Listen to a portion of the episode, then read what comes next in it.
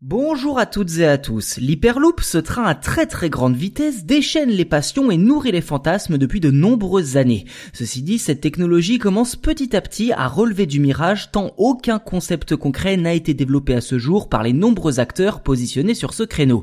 Parmi eux, Virgin Hyperloop One, propriété du célèbre milliardaire Richard Branson. Après avoir testé avec succès un premier voyage en fin d'année dernière, Virgin Hyperloop fait aujourd'hui un bond de géant en présentant le fonctionnement de sa future technologie qui devrait arriver sur le marché d'ici 2027, soit dans seulement 6 ans. La vidéo de présentation est passée relativement inaperçue puisque moins de 80 000 personnes l'avaient visionnée une semaine après sa mise en ligne sur YouTube, ce qui est fort dommage puisque les derniers détails révélés par cette filiale de Virgin sont très intéressants.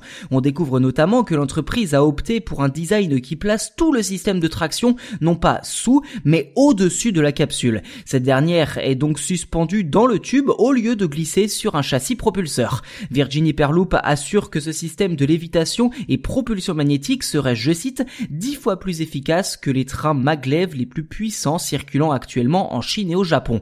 Les capsules de transport ou pods en anglais circuleront dans un tube quasiment sous vide afin d'éliminer presque totalement le frottement de l'air.